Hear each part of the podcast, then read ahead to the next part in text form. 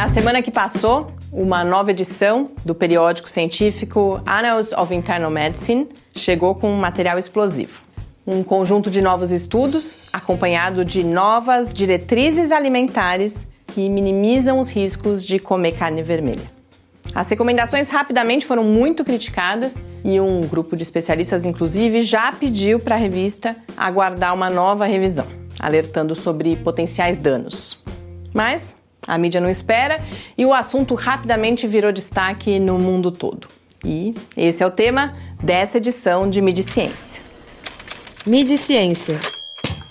Resumo semanal comentado das principais notícias sobre ciência e tecnologia do Brasil e do mundo.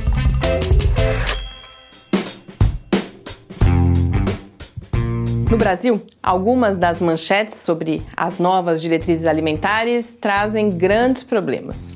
O site Metrópolis, por exemplo, afirma que pesquisa indica que consumo de carne vermelha não causa câncer. Isso não é verdade. A conclusão dos novos estudos é só que são fracas as evidências associando o consumo elevado de carne a maiores riscos de câncer e de outros problemas e que, se existe alguma associação, ela é baixa.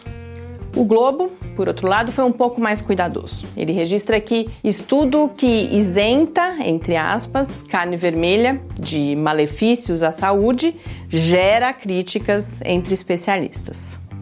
Mas, como polêmica é o combustível da imprensa e também como seres humanos tendem a se apegar àquilo que confirma o que ele já quer acreditar, a minha aposta é que já existem uns churrascos de comemoração acontecendo por aí.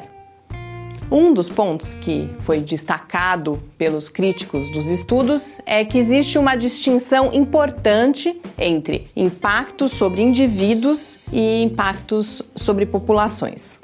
Eles reafirmam que as evidências que já existem apontam para riscos significativos em termos populacionais de saúde pública e que isso justifica a recomendação para reduzir o consumo de carne. Compreender a sofisticação estatística que está por trás desse debate não é simples. E por isso, inclusive, me parece irresponsável falar publicamente em evidências fracas quando se sabe que o público não entende o fracas da mesma forma que os autores dos estudos. Mas o que significa, afinal, falar que não existem boas evidências? Um cientificismo exacerbado, que, guardadas as devidas proporções, em alguns círculos, parece estar tão na moda quanto a negação do conhecimento científico. Esse cientificismo muitas vezes trata limitações que vêm da própria natureza daquilo que se estuda, como se fossem má qualidade ou pior, negligência. Uma pesquisadora da Universidade de Cambridge, por exemplo, destaca que estudos clínicos controlados, como os que os autores das novas recomendações reivindicam, que esses estudos são praticamente impossíveis de serem feitos no caso das dietas. E por isso, essa pesquisadora conclui, invocando o princípio da precaução. Considerando que a melhor evidência disponível aponta um benefício modesto de reduzir o consumo de carne vermelha, particularmente de carne processada, faz sentido, em termos de saúde pública, promover a redução do consumo de carne. Esse mesmo cientificismo também pode negligenciar o impacto de eventuais conflitos de interesses. Nunca é demais lembrar do passado, como por exemplo da manipulação da pesquisa sobre malefícios do cigarro pela indústria do tabaco e a gente também pode recuperar controvérsias mais recentes, como a crise do, dos opiáceos nos Estados Unidos, a polêmica do glifosato. Mas mesmo que não haja influência dos produtores de carne sobre as novas diretrizes, existe uma disputa clara com a área de epidemiologia nutricional. Um conflito que, mesmo não sendo ilegal e legítimo, precisa ser levado em consideração. Uma reportagem do The New York Times alerta justamente que a forma como as diretrizes foram apresentadas pode causar danos à ciência da nutrição e, mais do que isso, erodir a confiança pública na pesquisa científica. E isso evidencia que o tiro do cientificismo pode sair pela culatra. Essas ressalvas que eu destaquei aqui são só uma parte de um amplo debate que está acontecendo. E para quem se interessar, eu recomendo o site linksmedicos.com, que é mantido pelo Hospital Sírio-Libanês e faz uma curadoria dos materiais que foram publicados sobre esse assunto. As considerações e alertas já postos, eu acrescento mais uma questão.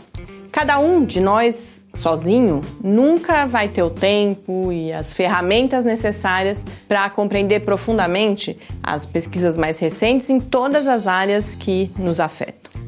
Para chegar às nossas conclusões e tomar decisões, a gente se apoia em análises de outras pessoas em quem a gente confia, em mediadores. Sejam eles especialistas mais próximos de nós, como os nossos médicos, por exemplo, sejam jornalistas, familiares, amigos. Para a gente ter uma relação crítica com a ciência, a gente precisa, sem dúvida, de alguns conhecimentos prévios, de algumas ferramentas básicas. Mas a gente precisa também, além de entender, confiar, acreditar em alguém ou em alguma fonte de informação. E eu não estou falando de uma crença emocional, afetiva só mas sim na confiança que é construída, e essa sim, com base em evidências, e também em uma educação que desenvolva as habilidades que são necessárias para a avaliação dessas diferentes fontes de informação. Boas leituras, críticas, responsáveis, informadas e até a próxima semana.